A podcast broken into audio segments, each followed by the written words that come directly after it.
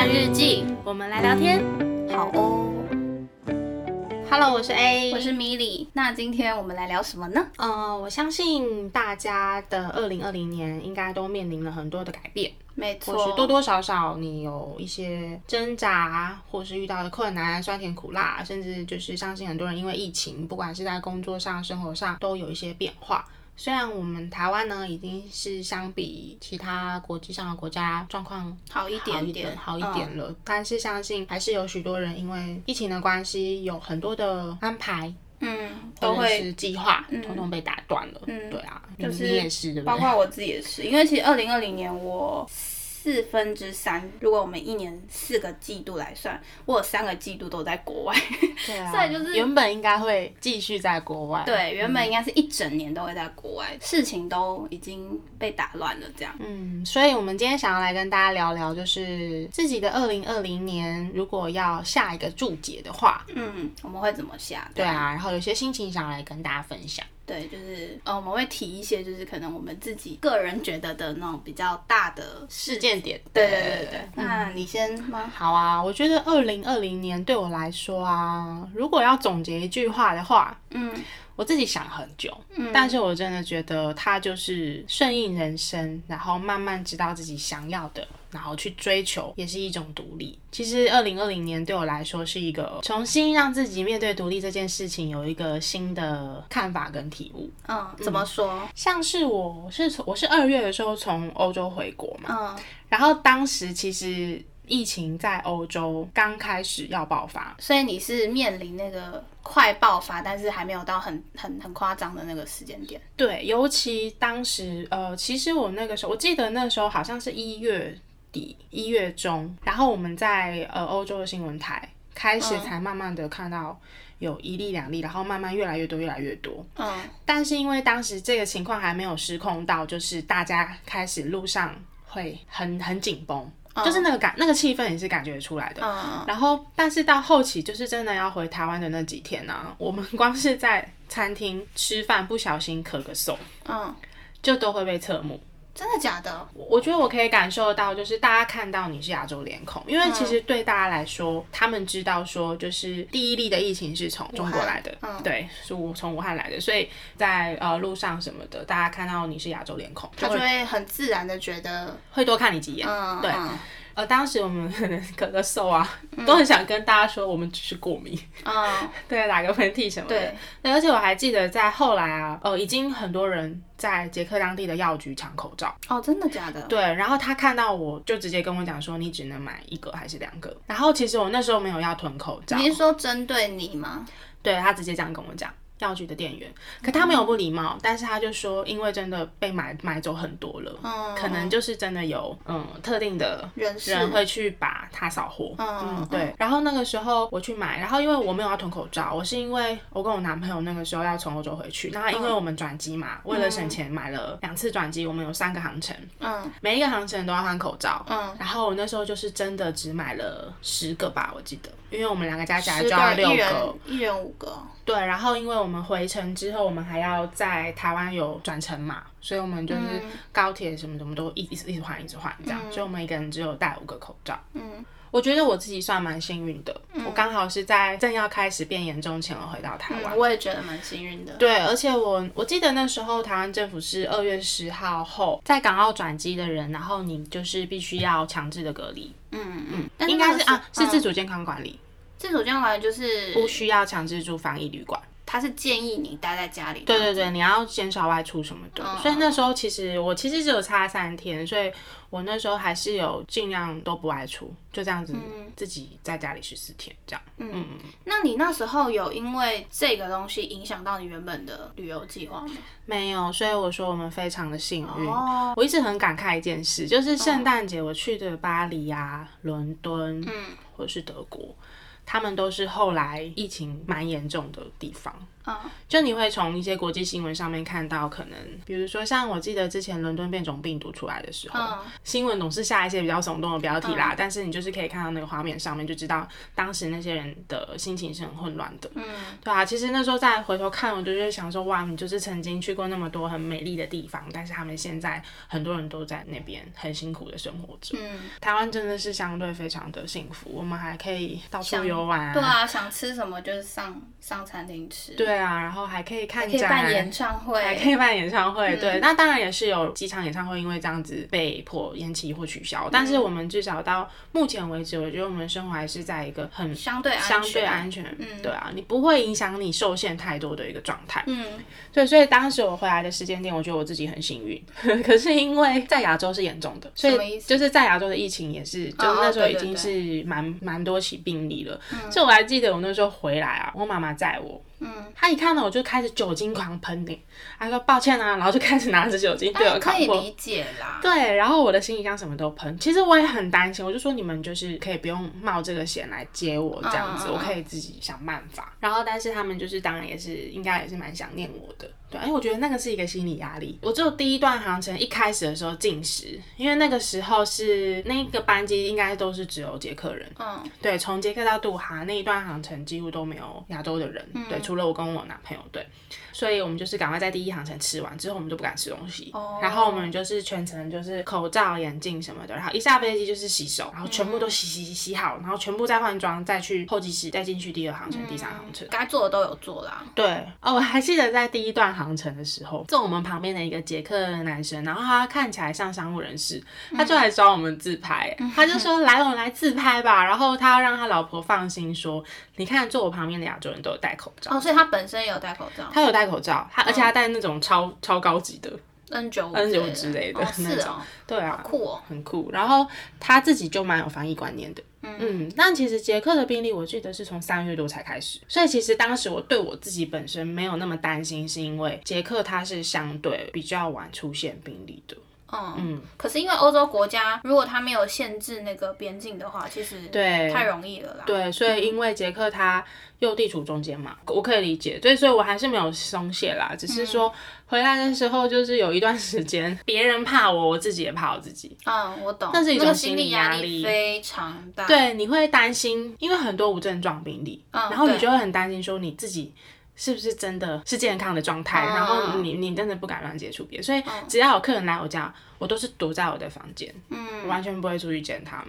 后来十四天后，我也总算稍微比较安心。嗯，对啊，那也还好，就是我跟我男朋友都是健健康康的。哦，不过有一点，就是因为我其实是一个很后知后觉的人，嗯，就是当时我跟我男朋友要从欧洲回来的时候，哦，因为他就是在我学期末结束的时候，因为学期末结束到我回程的机票还有一段时间，所以我们有安排了一个旅游，嗯，就是因为还有这一段旅程的关系，嗯。我一直觉得我还没有结束，就是我会觉得说，哦。哦，我们还有一段很棒的旅行。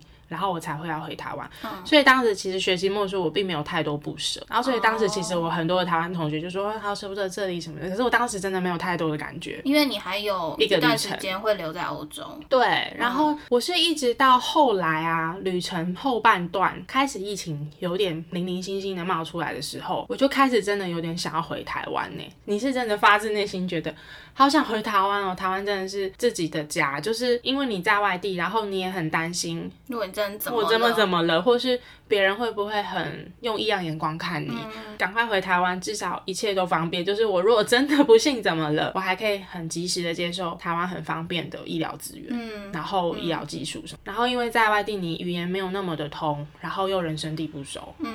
所以你如果真的生病了，你就看我们平常生个小病都会蛮麻烦的了，何况是如果你真的不小心得了那个 COVID COVID 1 9所以对啊，所以我当时其实是很想回台湾的。然后我是一直回到台湾，生活有有了比较之后，你才知道在国外交换那半年有多幸福。嗯，那来聊聊你的、啊，你有没有因为疫情的关系，有没有什么特别的心情或是改变？这个是绝对有的，因为我刚刚开始有提的嘛，我四分之三的时间我都是在温哥华，因为我们那时候课程是要三月结束。那我自己觉得运气算好，是因为我们大概只剩下两个礼拜的课是上网课。对，因为我我个人觉得上了网课之后，就觉得哇，效率真的有差呢。网课是说在网络上面上，对对对哦就觉得跟你实际上去学校上课，跟你在网络上上课，我觉得那个效率还是有差的。他是及时跟老师对话，还是老师录一段影片？没有，就是直接用视讯。哦对，但是因为我们那时候的课程比较多是小组讨论，就是不是在授课，因为我们那堂课叫做专案管理课，其实比较多是呃小组自己讨论，就是你们要怎么执行这个专案。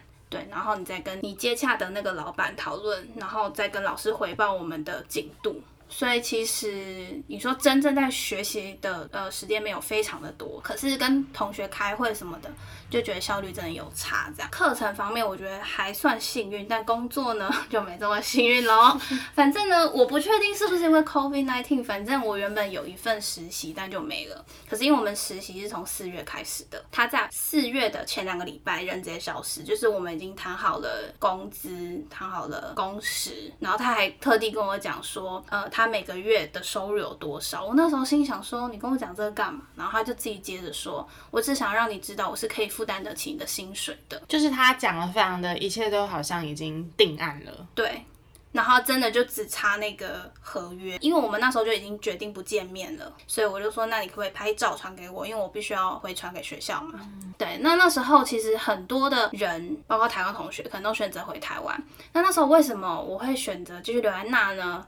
其中的原因是因为我是在四月的前两礼拜，我才知道我没工作的。哦，就是那时候我一直想说，哎、那我还有工作，而且我可以在家里工作，所以我觉得还好。我也很少出门，那你去搭飞机反而是一个风险。对，尤其那时候非常多人在搭飞机，反而是一个风险。嗯，对，那等到我确定我没工作，为什么还是去留在那呢？当然搭飞机风险还是我的考量。对，然后另外就是我觉得好像可以再试试看，就是我觉得有点可惜，就是如果我完全连试都没有试。就回台湾，因为我当时去温哥华最大最大的目标嘛，就是我希望我可以拿到这个实习的机会。嗯对，所以我还是有继续试。那中间陆陆续续有一些面试的机会，但是就是反正我最后没有任何的实习。对，但是这也是让我就是很深刻的体验到什么叫做计划赶不上变化，就是跟我一年前我所规划的完全跟我所想完全不一样之外。我原本可能预计，可能夏天我要去班夫玩，然后年底我要去加拿大东岸跟美国东岸玩，就是完全都没有了。嗯，因为这样子的状况，就是这疫情的状况，然后学会苦中作乐蛮重要的。就是基本上温哥华是只有超市有开，就是必要的店有开，然后餐厅的话你也只能外带。就是你不能内用的。我们走去街上，因为我们要去超市买东西嘛，所有店都是关的，就是没有任何当时温哥华的状况已经是蛮严重了吗。我跟你讲，是因为总理夫人，嗯哼。就是有确诊，哦，对，所以大家才开始很认真的看待意识到说真的情况严重。对，然后才开始说哦，大家记得戴口罩什么的，然后才有那个拉档的动作。嗯嗯对，所以那时候我们自己也会苦中作乐啦，就是我们就是其中的室友就开始说，那不然我们就是来办一个什么卡拉 OK 大赛 之类的，然后参赛者就是四个室友，我们还要准备礼物，要给第一名礼物，然后结果最后呃，我们拿到礼物是第一名的人给我们的，就是第一名根本没有拿到礼物，他准备的礼物，然后他自己得第一名，然后他把礼物分给我们，这样。哦，对，我们中间当然也做了很多事情，然后我觉得还有一个就是去尝试我原本真的没有兴趣的事情，包括做蛋糕、做饼干，是我以前完全没有兴趣的事情。还有个桌游，我以前超级没有兴趣，但是反而因为这次疫情跟他们一起玩，就是变得很有兴趣，这样。因为这样子多了很多相处的时间。对，然后我们也就是有很多很特殊的回忆。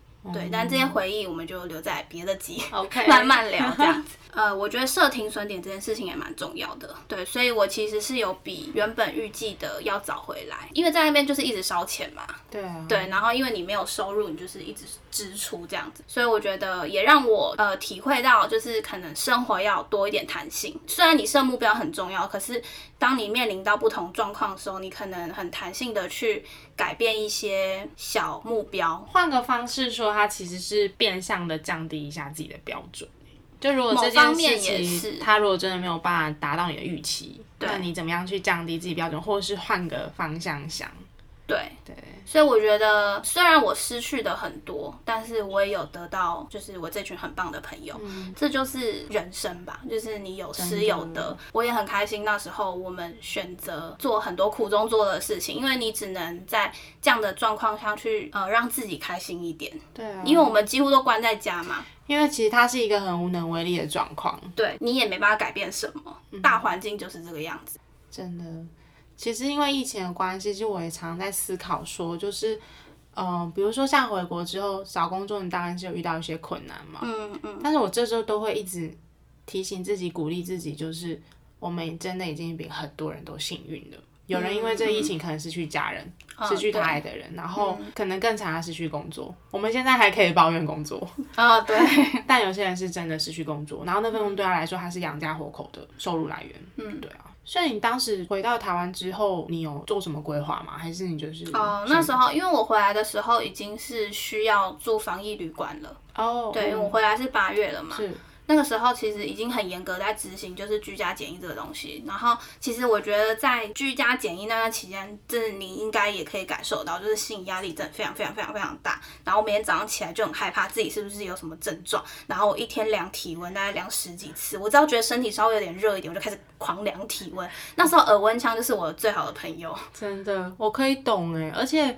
有一些心理压力是你身旁的人他不怕你，嗯，你自己都会担心，你会不会我很怕自己是那种无症状的，对我也是有遇到那种外部的人给我的压力，比如说我已经过了好像快一个月了，然后我那时候去检查身体，护理人员他就是看到我的那个健保卡资料，他就说你二月八号从捷克回来吗？然后就整个候诊室都是看我，然后我就想说对。对，然后我也不知道该说什么，反正他，我可以感觉到他的紧张，因为他觉得就是我是一个刚从欧洲回来的人，嗯，对，而且那个欧洲还蛮严重的。对，所以大家都会比较紧张一点。对，但是他后来就是，哎、我算一下哦，这样有没有超过十四天？然后这样跟我说，我说有啦，现在已经快一个月了，这样、嗯对。他说，哦哦，好好好，没事没事，这样子。我自己外部的压力倒是还好，大部分都是我自己给自己压力。我甚至跟朋友见面，而且我是已经过了十四假期，我跟我朋友见面，我还跟他们坐超远，就他们坐一边，我坐一边。哦我想说，嗯，这样好了。毕竟其实每个朋友他可能都跟爸妈住，就家里有长辈，我也不希望就是会有顾虑啊。对啊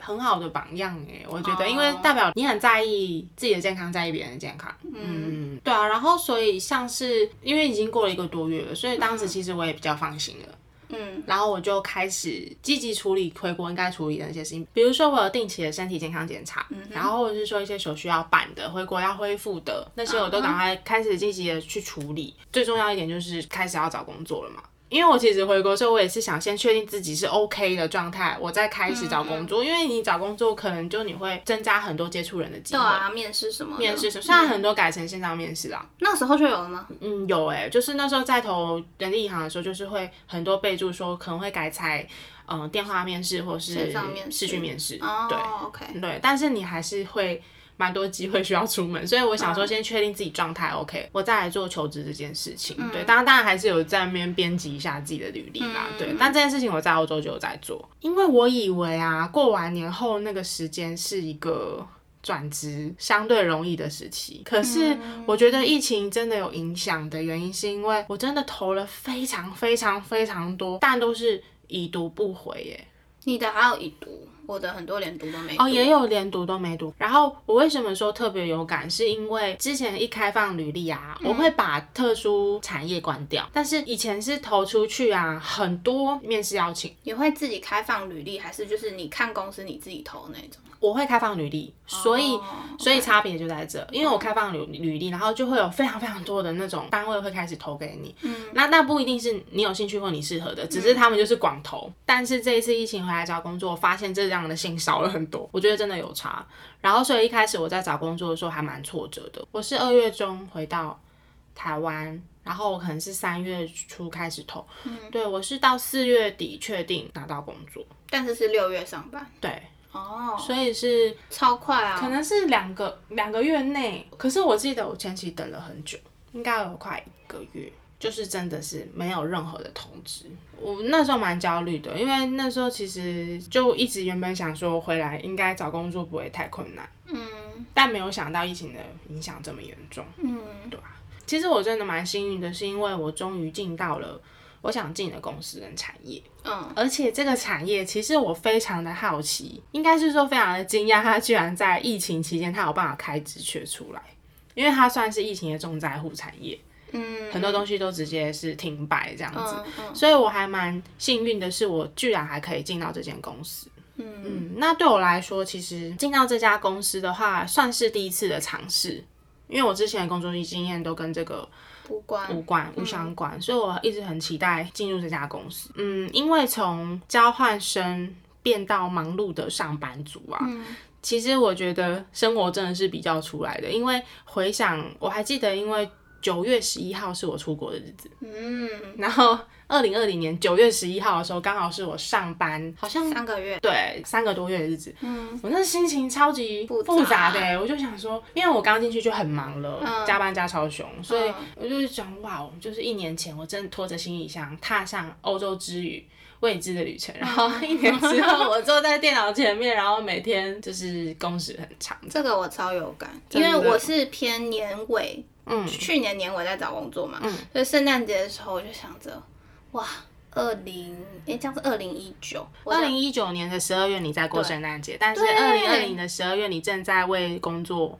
没错，我还特地去找一下照片，然后想说哇，好美的圣诞树。今年的圣诞节只有我的电脑与履历陪伴我。讲难听一点，就是一年前你在欧洲开开心心的过圣诞节，一年后在这边当社畜这样。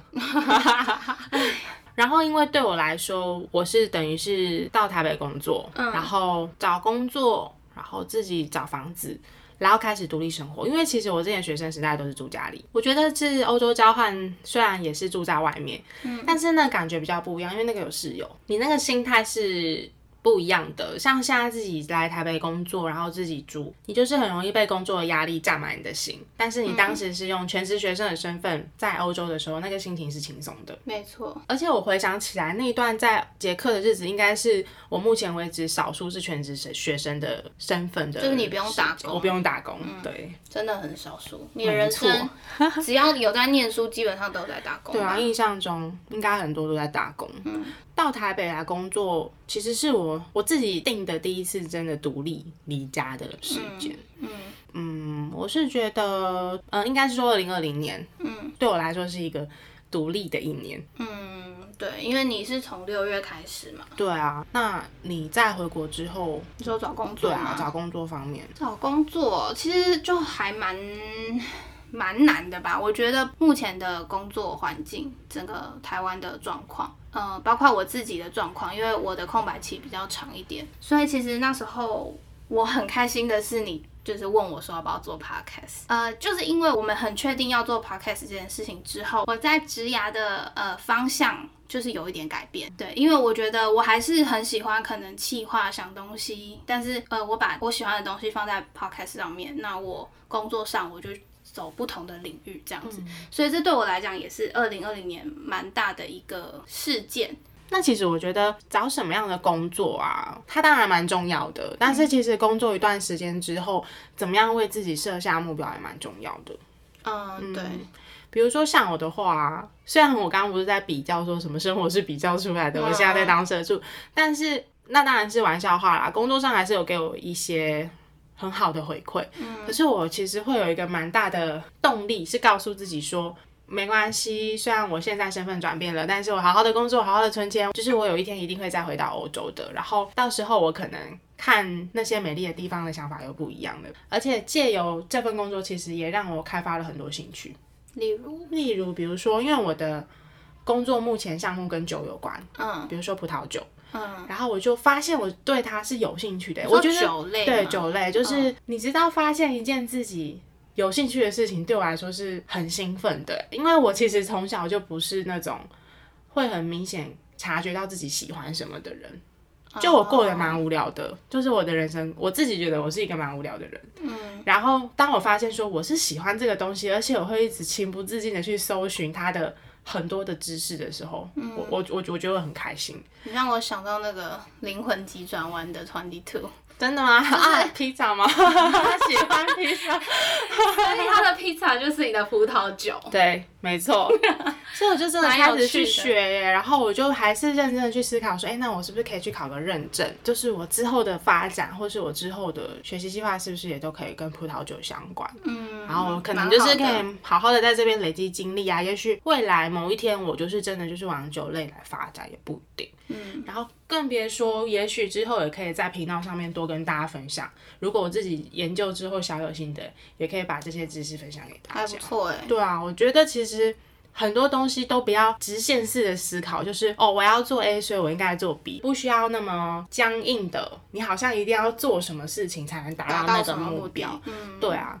这是我二零二零年一个蛮大的感想，就是你虽然是顺应着你的人生发展，你就一步一步走，但是你真的会慢慢的知道你自己想要什么，或者是不想要什么，或是对，或是不想要什么。但重要的是你要勇于的去追求那些你想要的东西，嗯，勇于的去放掉那些你不想要的东西。我觉得这些都是一种独立，嗯，这是我自己为我自己下的注解，很棒哎，嗯。